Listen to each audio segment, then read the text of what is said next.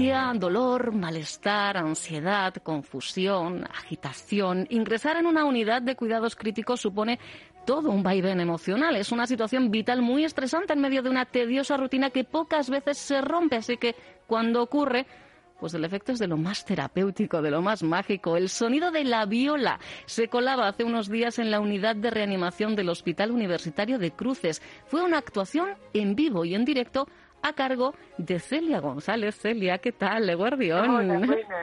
Celia es anestesista del Hospital de Cruces, anestesista es también Chus Maroño. Chus, ¿qué tal, Guardión? Hola, buenos días. Bueno, entre las dos eh, me vais a relatar eh, cómo eh, llegaba eh, Celia a sentarse en medio de esta unidad de reanimación, partitura en mano y, empezar a tocar la, viola. Entiendo, eh, Celia, que todo parte un poquito de esa necesidad que todavía a día de hoy tenemos de humanizar, ¿no? Sobre todo en entornos hospitalarios un poquito más hostiles.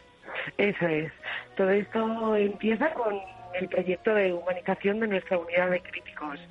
Eh, llevamos ya tiempo haciendo pequeñas medidas y pues queríamos hacer algo eh, pues un poco más diferente o tan menos habitual. Y mm, eh, aprovechando pues que yo tocaba la viola durante muchos años y que lo he recuperado esta última temporada pues decidimos eh, intentar eh, este pequeño este pequeño gesto a ver cómo, cómo funcionaba. Luego eh, sabremos el resultado. Bueno, ya os puedo hacer spoiler, desde luego todos y todas encantadas, pero Chus, nos habla Celia de que, bueno, pues habéis ido implementando pequeñas medidas dentro de ese plan de humanización. ¿Medidas como cuáles? Eh, sí, hemos ido implantando pequeñas cosas para mejorar la situación tanto de los pacientes como de los familiares y son cosas como ampliar el horario de visitas. La mayoría de las unidades de críticos tienen horarios muy restringidos donde solo permiten ver a, a los pacientes una hora a la mañana y otra hora a la tarde. Nosotros ya llevamos más de un año en el que permitimos a la mayoría de las familias venir toda la tarde Ahora en la situación en la que estamos solo puede venir un familiar, antes se permitía que pudiesen venir más. Luego también animamos a los familiares a que traigan objetos personales del paciente, fotos, dibujos de la familia, para que tengan un contacto con su propia realidad, con su día a día. También les animamos a que traigan la radio para que estén acompañados, escuchen música, se relajen, pequeñas cositas pues que ayudan a que los pacientes se sientan mejor y las familias también. Como me alegro que la radio sea un eh, ingrediente, una herramienta eh, dentro de, ese plan de, humanización. Eh, me ha parecido muy importante, Celia, lo que subrayaba Chus. Hablamos de los pacientes, pero evidentemente el beneficio también es para los propios familiares, claro. Eso es. Eso es, la verdad es que eh, además de la angustia de, los pacientes, eh, la angustia de los familiares es importante y poder disfrutar más tiempo con, con ellos siempre es positivo para, para las dos caras. Claro, porque al final es verdad que, que pensamos siempre en el paciente, eh, Chus, pero uno sabe cómo está. Estará mejor, estará peor, pero tú sabes cómo, cómo estás, cómo te están cuidando. Eh, la incertidumbre del que se queda fuera, ¿verdad? Del que solo te ve unas cuantas horas al día, eso es tremendo. Las familias, tener un, un, un familiar ingresado en la unidad es una situación eh, digamos, que viven con miedo, con mm. desesperación, aunque se ven que se está haciendo lo mejor por cuidarlos, al final lo que no ves, estás nervioso, cómo estará, igual está mal y aún no me han avisado. Entonces, el permitirles estar más tiempo con ellos, nosotros creemos que además de ayudar al paciente, ayuda a las familias y la idea es poco a poco incluso ir ampliando más el horario. De hecho, en ocasiones, alguna, cuando creemos que es beneficioso para el paciente, a algunas familias les permitimos estar incluso todo el día. Eso ya son casos más individualizados porque hay que cambiar un poco la rutina de trabajo de la unidad, pero bueno, en ocasiones incluso permitimos que el acompañamiento sea continuo Qué maravilla. Eh, insisto, yo me pongo la piel del familiar y, a mí eso me daría la vida, eh, literalmente. Decía yo en eh, la introducción, es verdad que cualquier estímulo, Celia, que rompa un poco esa, esa rutina, ese sonido, ¿no? que tiene una unidad como en la que vosotras trabajáis, pues entiendo que es más que bienvenido. ¿Qué ocurrió cuando un buen día, no hace demasiado tiempo, tú decides lo dicho, ponerte en un lugar en el que desde cualquier entorno de esa unidad de reanimación podía llegar el sonido de, tu viola. ¿Cómo, cómo, cómo ocurrió? ¿Qué es lo que ocurrió eh, a, tu alrededor, Celia? Pues bueno, la verdad es que eh, fue como si la unidad siguió trabajando con eh, la normalidad y el caos habitual, pero sí que se disminuyó un poquito el, el nivel de estrés. eso, las compañeras, la enfermería, los médicos siguieron siguieron trabajando, pero reinaba una calma que, que cinco minutos antes eh, no, no, existía. Eh, fue algo bonito, eh, bonito la verdad, y fue sorpresa y, y la gente pues lo, agradeció mucho el poder disfrutar de, de una pequeña actuación. De, eso es, de un pequeño concierto, insisto, porque no es cuestión de mm, eh, que pusieran música vía hilo eh, musical, no, no, no. Celia interpretó en vivo y en directo y además interpretaste concretamente una obra de Telemann, ¿no? Eso es. Mira, Mira, o sea, ¿eh? ella que lo ha, retomado de nuevo la viola y no se lo pone fácil, ¿eh? Nada, ahí, bien. Poniéndose retos en, en, el camino.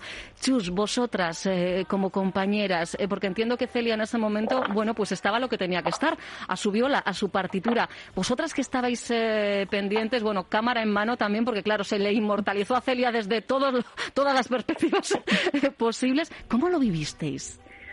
Pues la verdad es lo que dice Celia. Eh, estábamos en un momento, las mañanas, en una unidad de críticos, digamos, que son el momento en el que hay más jaleo, está todo el mundo haciendo cosas con, con mucho trabajo y de, mucho ruido ambiental y de repente empezar a tocar Celia fue como un momento de calma en medio de una tormenta y fue muy bonito, todo se relajó el ambiente, disminuyó el ruido ambiental y aunque la mayoría de la gente siguió haciendo su trabajo porque al final es a lo que estamos, la verdad se vivió con más tranquilidad, eh, muy bien, muy contentos, los pacientes estaban muy contentos, había algún familiar que también encantados y la verdad fue una experiencia muy gratificante. Qué bueno, qué bueno. La idea, evidentemente, Celia, es que no sea algo puntual, ¿no? Que, bueno, pues se pueda repetir en, en el tiempo y que forme parte un poquito pues, de, de esos extras, ¿no? Que habéis ido incorporando poquito a poco.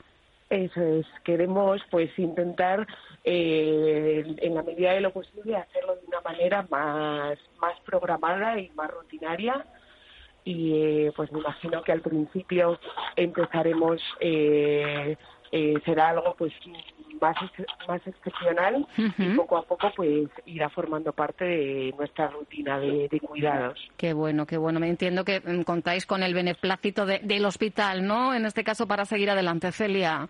Sí. Qué bien, qué bien. Pues ojalá, ¿eh? ojalá eso eh, está muy bien. El factor sorpresa es maravilloso, pero si lo podemos programar efectivamente y, que bueno, pues que esos ruidos habituales, ese estrés habitual, como nos describen Celia y, Chus de las eh, unidades de reanimación, bueno, pues eh, necesitamos, ¿verdad?, romper eh, los esquemas incluso muchas veces, aunque sea unos minutos, pero es verdad que la música dicen que es terapéutica. Eh, aquí no se trata, ¿eh? no estamos hablando de musicoterapia, ni siquiera va por ahí la cosa, ¿verdad, Chus? Pero bueno, es un ingrediente más que, que puede veniros de, de perlas en, en vuestro día a día, ¿verdad?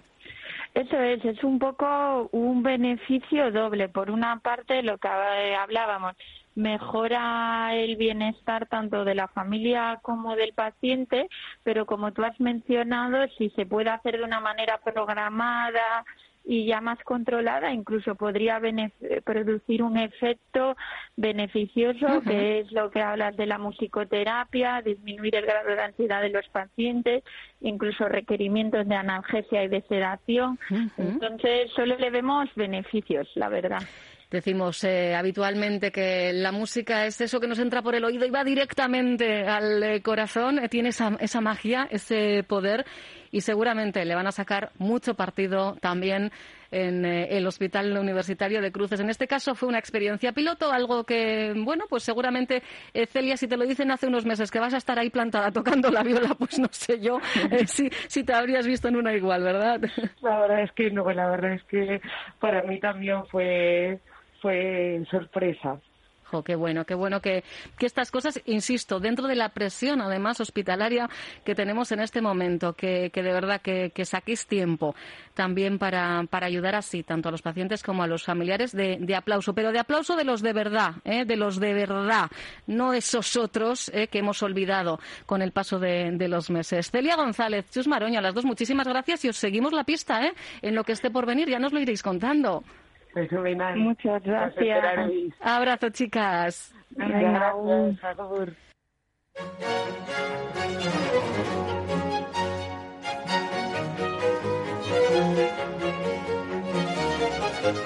Onda